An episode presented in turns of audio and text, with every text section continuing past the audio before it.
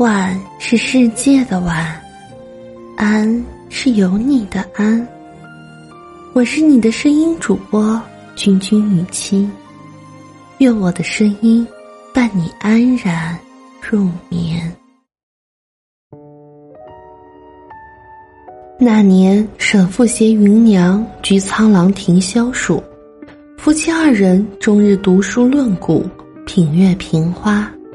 一晚。两人想邀月畅饮，不巧夜空忽阴云密布，意兴索然时，却见河对岸萤火明灭万点，闪烁如织，煞是好看。这个夏天，寻个舒心朗月的夜晚，同爱人去看看萤火虫吧。兴尽而归，定会整夜好梦。竹影半墙石花，买了盆茉莉花。殷勤照亮了许久，出来时微枯的枝叶又重新的挺立，白色的花骨朵也绽开了，芳香扑鼻。喜欢周末的早上，竹影爬满半墙的时候，拾花弄草，浇浇水，松松土，一边干活一边欣赏。遇到花草愉悦舒展时，赶紧用手机拍下它们最美的样子。古人将花草视为友人，因常与之相伴，可习得韵之。如兰令人幽，莲令人淡，松令人逸。我本俗人，所求不多，只盼赏心悦目，舒畅心怀。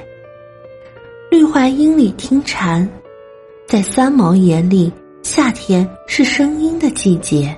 有雷声、蛙声、鸟鸣及蝉唱，而蝉声足以代表夏。小时候啊，嫌蝉声太吵，烦不胜烦时，总会想方设法去抓蝉。后来慢慢懂得，无蝉鸣不夏天。若静心去听，蝉的音色优美，节奏明朗，常常吟诵着夏日的绝句。蝉噪林愈静，鸟鸣山更幽。无事时搬个小板凳到绿槐荫里，闭眼听蝉鸣，听风声掠过树梢。闭眼听蝉鸣，听风声掠过树梢，听夏日的欢腾和热闹。日午幽窗枕梦，夏日最惬意，莫过于日中一闲眠。只凭石枕竹方床，手卷抛书午梦长。养心养目，收神守心。陆游有句诗，字字句句甚合心意。相对蒲团睡未长，主人与客两相望。须臾客去主人睡，一半西窗无夕阳。家有客来，各自午睡。待客去，自己在酣睡，真是畅快。长夏时，正午日头灼热，芭蕉分绿与窗，很清幽。午睡之乐备于黄昏，睡起无情思，发发呆也好。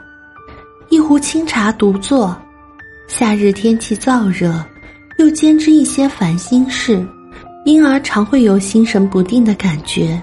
每当此时，可远离人群，独坐静心，可烹清茶一壶，于室内窗边小坐，晴天看天上流云变幻，雨天听雨打芭蕉，不去忧虑，不去生恼，给心松绑，给灵魂一片净土。待茶汤温凉，再细细品饮，哪怕只是片刻的萧然无事，也不觉心静神清。身体轻快，或许这正是夏日颐养身心的妙方。